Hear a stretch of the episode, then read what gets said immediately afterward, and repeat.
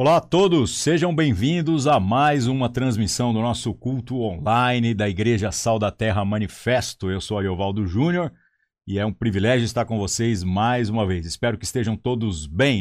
Hoje, meus irmãos, nós temos o desafio de refletir a respeito de algumas coisas que, infelizmente, acabam afetando a jornada de todos nós e a necessária é, atenção que precisamos dar para que a gente venha a se concentrar naquilo que é importante, naquilo que a palavra de Deus está dizendo que é importante.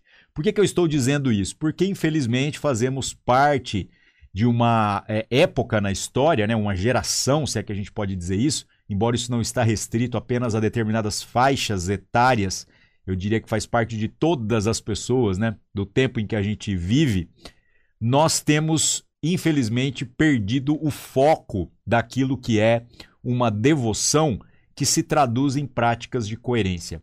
Eu falo isso porque hoje em dia o que está na moda, aquilo que é mais valorizado é o debate, o conflito da opinião. E não debate no sentido até positivo do que isso significa, onde a gente traria então tudo para a mesa, para podermos agora é, discutir à luz da palavra o que seria realmente alinhado com o desejo e com a vontade de Deus. Não. O debate, infelizmente, acaba indo para o campo ideológico, onde nós pegamos aquilo que são as nossas convicções particulares e fazemos delas verdades que não podem ser questionadas. E a gente acaba, inclusive, se reorganizando socialmente a partir daquilo que são estas opiniões e as nossas conveniências. A gente só quer andar junto com gente que pensa igual. E isso, infelizmente, tem diluído a riqueza que era para existir no meio da igreja, exatamente por conta da multiforme expressão de uma sabedoria que a gente está dizendo aí que vem de Deus.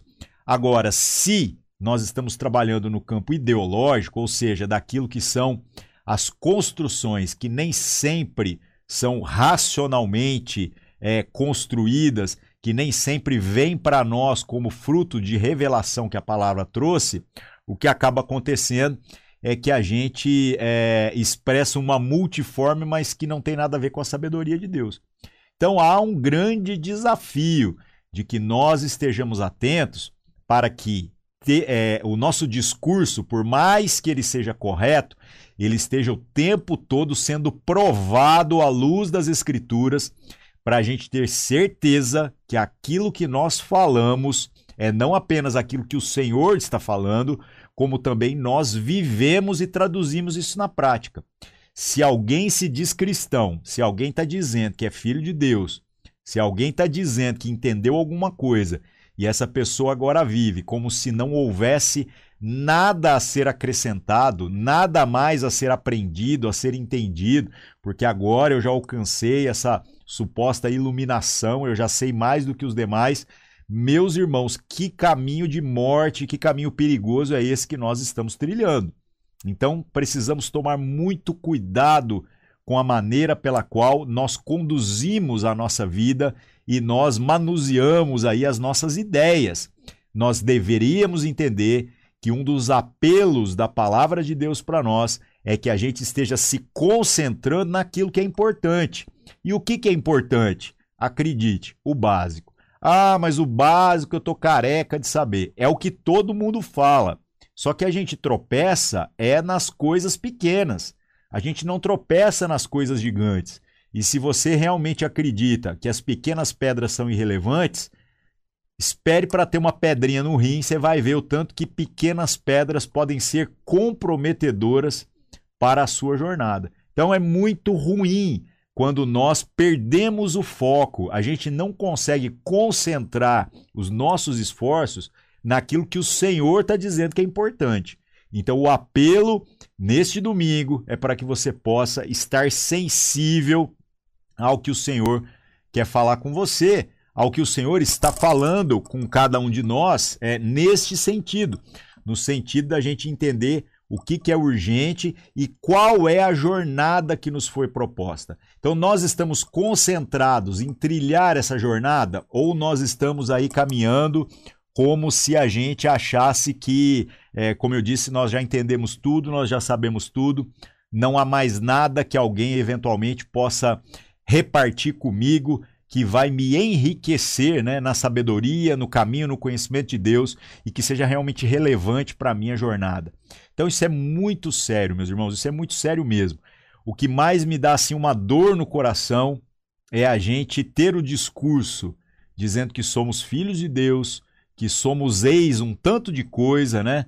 Que somos pessoas que foram agora regeneradas pela obra do Espírito Santo, mas às vezes na nossa conduta, na nossa maneira prática agora de viver no meio dos homens, fica parecendo que nós estamos tentando provar com as nossas práticas que Deus está errado ao nosso respeito quando nos chama de santos, quando nos chama agora de filhos, como nos chama de pessoas que estão, são feitas, são é, geradas agora semelhantes a Cristo Jesus. Então não faz sentido nenhum a gente alcançar essa salvação que foi proposta totalmente por graça, né? Houve um preço, mas esse preço foi pago por outro, que é Jesus. E aí a gente então começar a viver largado, viver folgado, viver dizendo assim: ah, o senhor já paga a conta mesmo, então que se dane, eu vou é, é continuar gastando os créditos aí que eu recebi, porque Jesus é rico, né? É, vamos abusar então de sua generosidade. Isso não faz o menor sentido, isso não tem coerência nenhuma. Lembrando que Deus é, não fez, não cumpriu obrigação nenhuma para conosco, muito pelo contrário, é um favor imerecido a obra de salvação. Então o que acontece é que se não houver em nós arrependimento, gratidão e um esforço contínuo para trilhar uma jornada que faz com que nós estejamos agora sendo mais parecidos com quem Jesus é, meus irmãos, nós estamos concentrando então aquilo que a gente está dizendo que é a nossa expressão de religiosidade em coisa é, inútil, em besteira.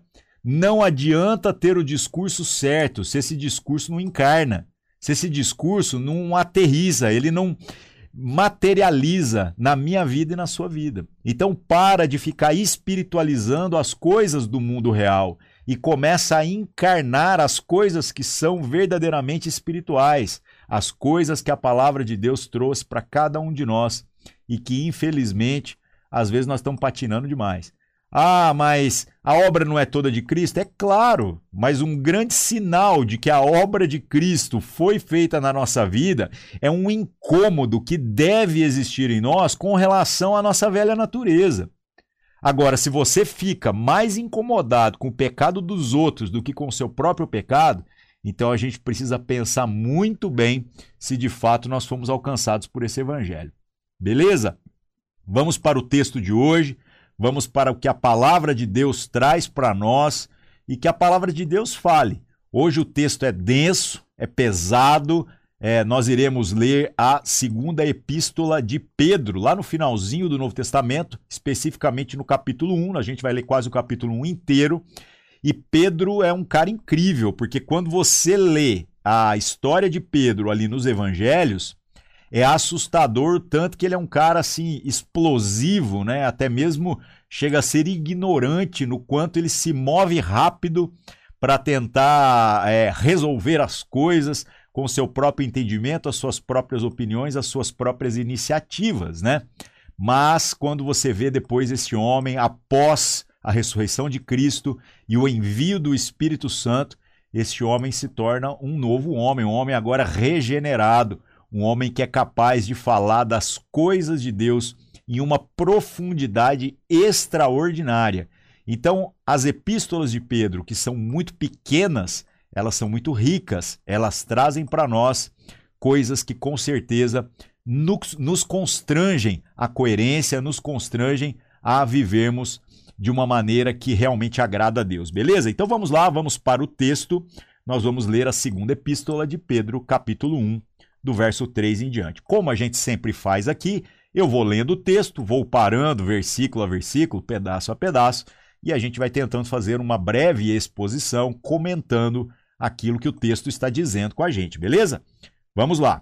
Diz assim, verso 3: Pelo poder de Deus nos foram concedidas todas as coisas que conduzem à vida e à piedade, pelo pleno conhecimento daquele que nos chamou para a sua própria glória e virtude. Aqui eu já começo fazendo as perguntas difíceis. Se nos foram concedidas todas as coisas que nos conduzem à vida e à piedade, ou seja, um compromisso agora, né, de viver de uma maneira em que a gente está comprometido com a vontade de Deus e isso beneficia a todos os demais, né? Eu te pergunto, se na nossa vida estas coisas não estão se materializando, então deveríamos estar questionando se de fato nós estamos em Deus. Porque se foram concedidas as ferramentas, de duas uma, ou nós estamos sendo negligentes para com essas ferramentas, para com este caminho que foi proposto, ou então nós não estamos no caminho, nós não estamos em Deus. Se no mínimo houver em nós essa crise, o negócio já começa a melhorar. Porque se a gente souber que o nosso problema é falta de Deus, a gente que se jogue no chão, boca no pó mesmo, e clame desesperadamente pelo Senhor. Até porque só pode desejar o Senhor aquele que for tocado pelo próprio Espírito Santo, né, para ser conduzido até esse lugar, para que nós desejemos a Deus e consigamos trilhar esse caminho é, na busca por aquilo que o Senhor está propondo para nós, é, o Senhor tem que ter nos, nos desejado primeiro, tá? Então, gente, faça as contas da sua vida. Verso 4. Por meio delas, ele nos concedeu as suas preciosas e muito grandes promessas, para que por elas vocês se tornem coparticipantes da natureza divina, tendo escapado da corrupção das paixões que há no mundo. Então, olha só, o caminho que nos foi proposto, as ferramentas, a busca pelas virtudes, as coisas que são do alto que o Evangelho traz para nós. Não apenas a mensagem da salvação, dentro daquela ótica simplista de que ah, o Senhor já pagou, então não há mais dívida. Não. Uma vez que isso é uma realidade, alguma coisa nos foi acrescentado e aqui agora o texto vai explicar o porquê isso foi acrescentado. Foi acrescentado para que nós possamos entrar na promessa. Ah, mas isso não é para. Não, meu irmão, é para agora. É para agora. Ao invés de você ficar preocupado em entrar no céu, você deveria entender que uma vez que a gente se compromete integralmente com a vontade de Deus revelada nas Escrituras, é o céu que começa a entrar dentro da gente. A limpeza é de dentro para fora. Então para de ficar pensando em algo que vai acontecer no futuro e começa a se comprometer com algo que já é para ser uma realidade na minha vida e na sua vida. Então isso é muito sério. Nós vamos agora é, receber essas promessas, né, essas muito grandes e preciosas promessas, e por meio dessas promessas nos tornaremos coparticipantes da natureza divina, meu irmão. Ou seja, as disciplinas que estão sendo propostas aqui têm como grande meta fazer com que nós agora tenhamos comunhão com a natureza de Deus. Ou seja, do mesmo jeito que Deus é, nós passaremos a ser. Isso é maravilhoso, isso é muito mais precioso do que qualquer coisa que a gente poderia receber, porque isso aqui não está no campo do ter, isso aqui não está no campo do fazer. Isso aqui tem como resultado o campo do ser. Ou seja, seremos transformados em pessoas que são similares a Jesus. Isso é muito sério. Então, será que nós estamos vivendo de maneira a estarmos comprometidos com essa integralidade do caminho que nos foi proposto? Ou a gente quer só a boa notícia e já que agora eu já ouvi como que vai ser o final, eu vou encostar e vou viver a minha vida do jeito que eu quiser. Afinal, se Deus deu seus pulos, eu já sei que o final está resolvido. Ora, meu irmão, é, o final está resolvido e o grande sinal de que de fato somos de Deus é se houver na nossa caminhada esse esforço contínuo pelo processo de santificação, de amadurecimento, para que nós agora estejamos sendo formados como pessoas integralmente é, comprometidas com a vontade do Senhor. Isso é muito sério, né? Então vamos lá, vamos continuando. Vai piorar o negócio aqui. Verso 5.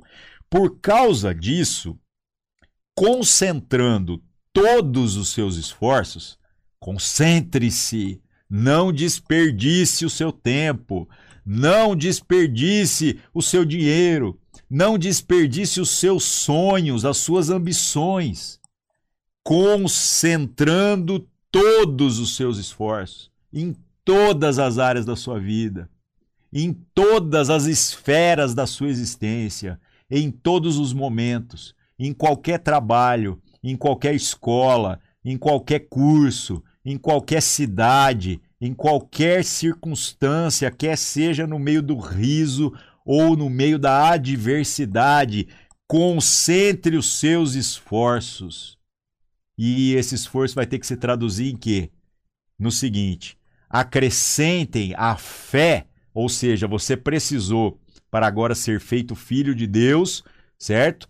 A confissão da fé, que significa crer que aquilo que o Senhor está dizendo a seu respeito é mais verdade do que aquilo que você sabia a seu próprio respeito, do que aquilo que você sente, do que aquilo que você vê, do que aquilo que você percebe. Então agora você vai acrescentar a este salto de fé a virtude. É o que o texto diz aqui. Por causa disso, concentrando todos os seus esforços, esforços acrescentem a fé que vocês têm a virtude. Ou seja, agora porque eu creio, trilhe o caminho da virtude. Trilhe o caminho da virtude. O que, que é virtude? É aquilo que a gente faz que glorifica a Deus em, na integralidade daquilo que essa ação representa. Ah, mas eu gostaria de dedicar a minha vida a uma causa. Aí eu te pergunto: essa causa glorifica a Deus ou ela glorifica outra coisa? Então, cuidado. Nós não podemos fazer outras coisas? Claro que podemos, meus irmãos. Mas ou Cristo está em primeiro lugar no nosso coração ou não está. Isso é muito importante de ser avaliado. Então, concentre os seus esforços de viver pelas virtudes. Se a palavra está dizendo que a pureza é uma virtude, se esforce por viver em pureza. Se a palavra está dizendo que a fidelidade é uma virtude, se esforce por ser fiel da mesma maneira que Deus é fiel para com você. Então pense em cada pequena virtude que o evangelho traz para nós como meta, como alvo, como desafio a vivermos e viva isso intensamente. Não tem outro jeito, meus irmãos. Não dá para deixar esse negócio para depois, não dá para fazer isso de outra forma, tá? E aí o texto continua, ainda no mesmo versículo.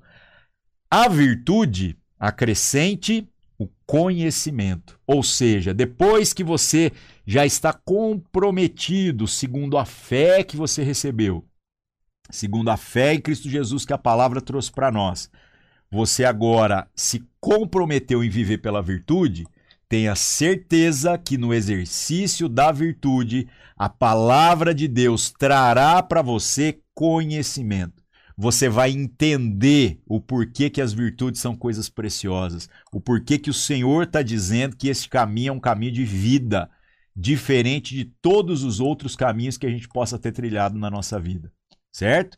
Então o conhecimento vai chegar. Agora, o conhecimento, então, agora já me encheu, eu sou um cara que sei tudo, que não preciso saber mais nada, estou resolvido, acabou o problema? Não.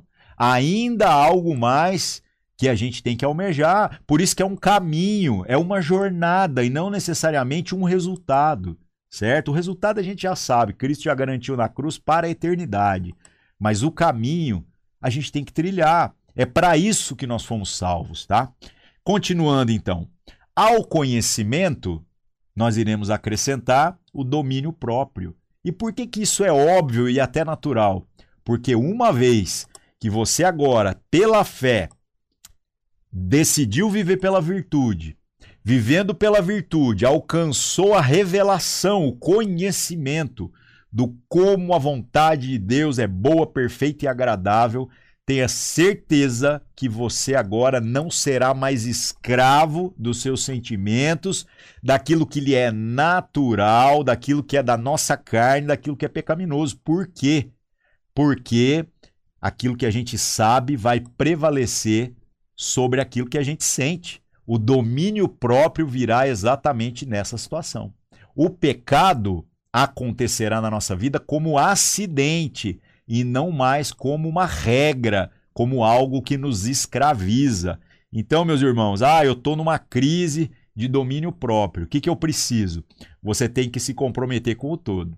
Você tem que trilhar o caminho inteiro. Então comece a revendo se a sua fé é uma fé comprometida com o que o Evangelho está dizendo, se a sua fé te conduz à virtude, se o seu caminho de virtude está trazendo conhecimento da palavra de Deus para você, se esse conhecimento agora está gerando em você domínio próprio. Cortar caminho nesse negócio não vai funcionar. E quem quiser trazer para você receitas de bolo para você ter domínio próprio, sem a devida reflexão, sem alcançar o conhecimento do porquê nós vivemos como vivemos, esse aí está literalmente querendo ditar regras para sua vida. E isso não tem garantia nenhuma de que vai funcionar. Beleza?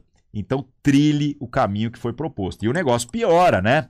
É, ao domínio próprio, a perseverança. Por quê? Porque aquele que alcança agora a possibilidade de negar aquilo que lhe é natural, instintivo, para viver por aquilo que é virtuoso, aquilo que é sublime, aquilo que é superior, essa pessoa consegue perseverar. Sem domínio próprio, meus irmãos, a gente não consegue perseverar. A gente se torna escravo dos nossos sentimentos, escravo das nossas percepções. E a gente fica sempre rodeando o negócio, mas não chega lá. Na primeira dificuldade que vier, a gente desiste e a gente pula fora. Quer perseverar? Vai ter que ter domínio próprio. Vai ter que trilhar esse caminho todo que nós estamos compartilhando aqui, tá? Vamos lá, vamos continuando. A perseverança, a gente acrescenta a piedade. Ou seja, você perseverou, teve domínio próprio, alcançou conhecimento, viveu pela virtude, tudo isso fruto de uma fé. Você vai ver que tudo isso que o Senhor te levou a viver agora tem como objetivo a piedade, ou seja, um esforço por viver de maneira piedosa, é, em devoção. E qual é o objeto dessa devoção? Acrescentar a Deus alguma coisa que ele não tem? De maneira nenhuma.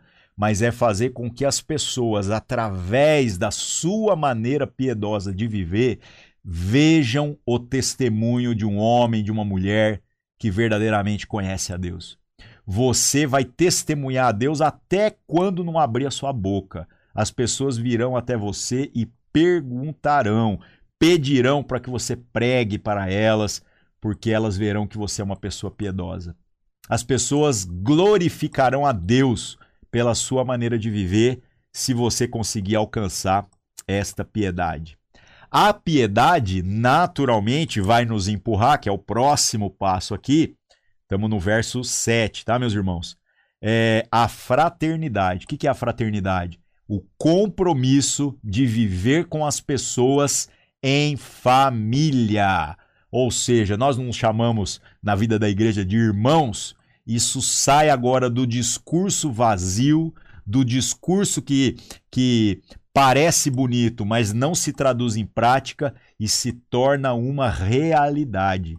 Aquele que verdadeiramente é devoto às coisas de Deus, essa pessoa vai viver em função da família, vai viver de modo a fazer com que a vontade do Pai se materialize em razão é, da comunhão dos irmãos, de modo que os irmãos sejam abençoados.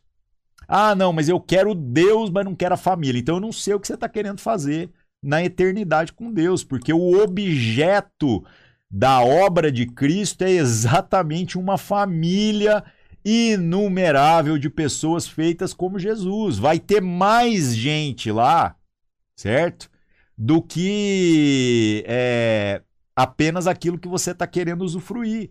Se você está querendo ir para um céu exclusivo onde é só você e Jesus, eu acho que você está enganado. Você está almejando uma coisa que está errado. Não existe essa possibilidade, nem mesmo essa promessa para nós na Escritura, tá? E por fim, a fraternidade, se a gente já chegou nesse ponto de entender que nós fomos então chamados mesmo para vivendo dessa maneira, glorificar a Deus e levar as pessoas a glorificarem a Deus através da nossa maneira de viver e do nosso esforço da vivência em família, aí então o amor. Ah, mas eu amo. Ama, beleza. o seu amor se traduz por todos esses passos, então não é amor. Você pode gostar bastante, você pode admirar, você pode ter empatia em algum nível, né? Eu não diria nem que é empatia, é simpatia, né? Você simpatiza, mas você não põe o seu na reta ali para sofrer junto com essa pessoa. Você nem sempre estaria disposto a morrer por essas coisas. Pode ser que às vezes por algumas causas aí loucas você derramaria sua vida, mas não necessariamente por pessoas que não são merecedoras como nós não somos segundo a vontade de Deus deseja para nós. Então, meus irmãos, em nome de Jesus, que a gente possa entender que o objeto disso que o Senhor está nos conduzindo para viver é esta virtude máxima, que é o amor, mas é essa natureza de amor. Menos do que isso não serve. O amor da música sertaneja não serve.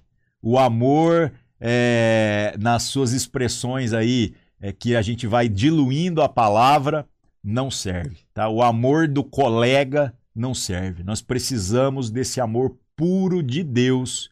É o amor para é, é, o amor pelo qual nós fomos amados por Cristo. Esse amor precisa existir na nossa vida e a gente só vai chegar a viver isso se nós trilharmos toda essa jornada. Vamos continuar aqui agora, certo? Porque estas qualidades, verso 8, estando presentes e aumentando cada vez mais, farão com que vocês não sejam nem inativos, nem infrutíferos no pleno conhecimento do nosso Senhor Jesus Cristo. Pois aquele que não tem essas coisas é cego, vendo só o que está perto, e se esqueceu da purificação dos seus pecados, é, dos seus antigos pecados. Por isso, irmãos, procurem com empenho cada vez maior confirmar a vocação e a eleição de vocês, porque fazendo assim, vocês jamais tropeçarão, pois desta maneira é que lhes será amplamente suprida a entrada no reino eterno do nosso Senhor e Salvador Jesus Cristo. Meus irmãos, a obra está feita, mas o caminho dessa salvação que Cristo já realizou é esta jornada pela virtude. É de gente que enxerga e não de gente agora que quer viver como cego, que se esquece de onde foi tirado e se esquece para onde está sendo levado. Começa a achar que tudo que existe é apenas as coisas dessa vida. Cuidado, não sejamos assim. Que a gente esteja atento, sensível ao que a palavra está falando com a gente. E que nós possamos, então, nos concentrarmos naquilo que o Senhor está dizendo que é prioritário, tá? Verso 12: Por esta razão, sempre estarei pronto para fazer com que vocês se lembrem dessas coisas, embora já as conheçam e tenham sido confirmados na verdade que receberam. Olha que legal, Pedro aqui está dizendo o seguinte: eu estou repetindo isso aqui, eu estou insistindo numa coisa que vocês já sabem. E eu quero fazer das palavras de Pedro nessa epístola as minhas palavras. Eu não sou um pregador de tirar coelho da cartola. Eu não sou um pregador de tentar trazer para você uma sabedoria mística e miraculosa que eu tenho um dom que você não tem. Não, meu irmão. Nós estamos aqui para relembrarmos uns aos outros daquilo que o Senhor já falou comigo e com você. E é por isso que a gente faz o apelo: leia a Escritura, participe com a gente do pequeno grupo, participa dos nossos cultos, medita na palavra de Deus. Porque do mesmo jeito que Deus fala comigo, fala com você, e às vezes vai ter coisa que você vai achar que eu sei um pouquinho mais, porque talvez eu me dediquei um pouquinho mais, mas vai ter coisa que você vai receber da parte de Deus, mais entendimento, e você vai poder repartir isso comigo. Não desperdice o privilégio de sermos usados por Deus nessas coisas e que a gente então possa assumir fraternal, fraternalmente esse compromisso uns para com os outros, de nos relembrarmos do que é importante, para a gente se concentrar nisso. Se a gente conseguir viver o que é importante, o resto a gente tira de letra. O resto se torna mero detalhe, tá bom? Verso 13: Também considero justo, enquanto estou neste tabernáculo, e aqui tabernáculo está chamando a, a, sua maneira de viver o seu corpo, a sua forma mortal, né? Por que tabernáculo? Porque ele está dizendo: este lugar que eu estou, essa forma física, é como um templo que tem que servir para cultuar a Deus e para nenhuma outra coisa, certo?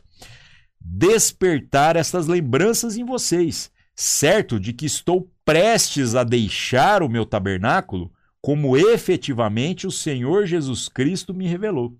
Então Pedro está dizendo que já recebeu do Senhor Jesus aqui a informação de que o tempo dele estava chegando. Às vezes, se a gente receber esse tipo de informação, a gente começa a entrar em crise, né? Ora, meu irmão, não perca de vista aquilo que é o que já nos foi revelado, o básico. Senão você vai começar a achar que os problemas dessa vida é tudo que existe, tá? Pedro aqui estava bem resolvido quanto a isso, né? Verso 15. Mas de minha parte, me esforçarei ao máximo para que sempre, mesmo depois da minha partida, vocês se lembrem dessas coisas. Graças a Deus pelo empenho de Pedro. Graças a Deus porque ele se concentrou em escrever essas duas epístolas. Porque nós estamos aqui agora sendo relembrados, como ele disse, mesmo depois da partida dele, por aquilo que o Senhor lhe deu de sabedoria para ser repartida na família de Deus. Que bênção, né, meus irmãos? Nós vamos fazer o mesmo? Nós estamos comprometidos com o mesmo? Deveríamos.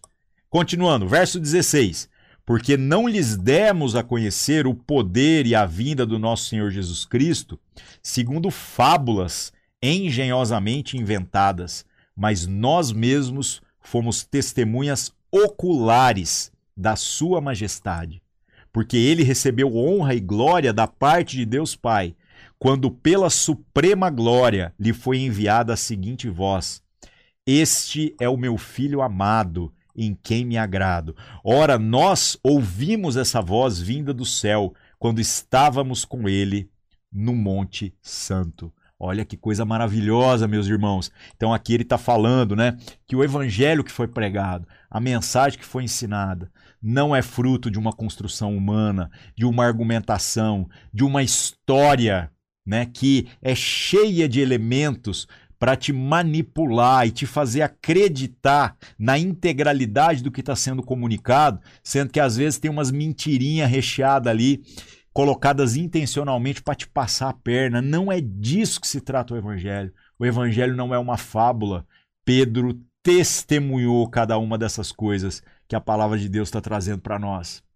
Creia na palavra de Deus. Confie na palavra de Deus. Confie no testemunho desse cara aqui. Esse cara viu, presenciou coisas que são poderosas e que quem dera a gente tivesse tido o privilégio de ver como ele viu, né? Esse é o jeito de Deus trabalhar.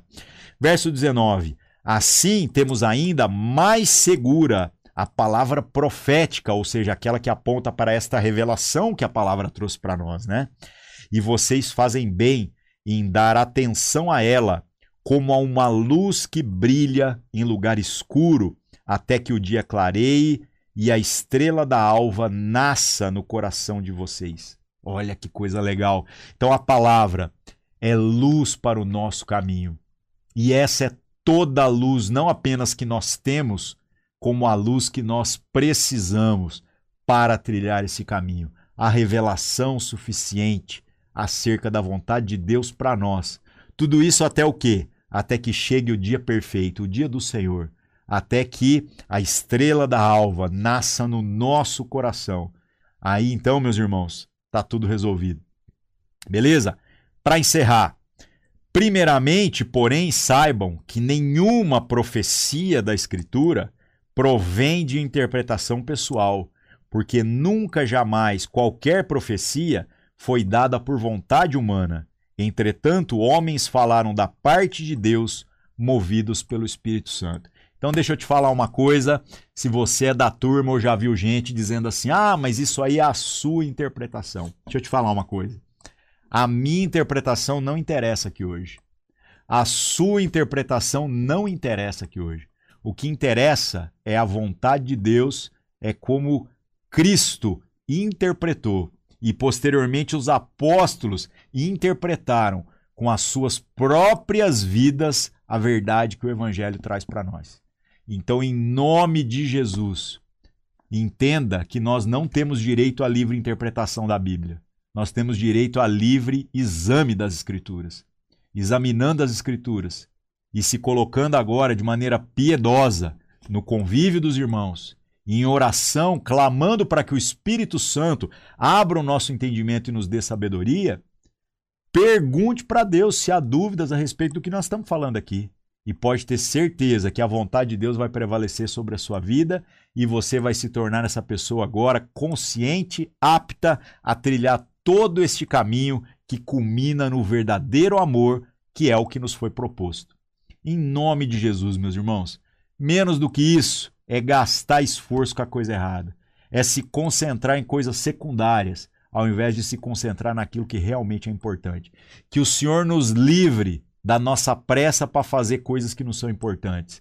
Que o Senhor nos livre da nossa obsessão de correr atrás de vento e que a gente comece a se esforçar para viver o que o Senhor tem para nós. Amém? Vamos orar, vamos nos colocar diante de Deus nessa tarde. Senhor nosso Deus, em nome de Cristo Jesus, mais uma vez agradecemos pelo privilégio de estarmos reunidos no nome do Senhor que o Senhor possa é, nos abençoar com toda essa riqueza espiritual que a Sua palavra diz que já nos foi concedida, mas que nós tenhamos consciência disso, para que nós não vivamos mais de qualquer forma. Que o Senhor, o Seu Espírito Santo em nós, nos constranja para que nós estejamos concentrados naquilo que a Sua palavra diz que é importante, neste caminho que não é para nós uma opção, mas é o único caminho o caminho da virtude o caminho da jornada que nos conduz ao amor perfeito. Que o Senhor perdoe a nossa preguiça, o nosso egoísmo, o nosso desejo muitas vezes de querer o Senhor sem querer a família da fé. Que o Senhor nos cure de todas essas mazelas e nos dê a vitória na jornada que o Senhor mesmo nos propôs para trilharmos. Em nome de Cristo Jesus. Amém. Amém, meus irmãos. Que o Senhor abençoe cada um de vocês. Dê uma semana repleta de experiências extraordinárias com o Senhor. Leia a palavra. Não fique apenas naquilo que outras pessoas estão falando para você. Vá lá, deixe o Espírito Santo falar diretamente com você. Um abraço e até mais.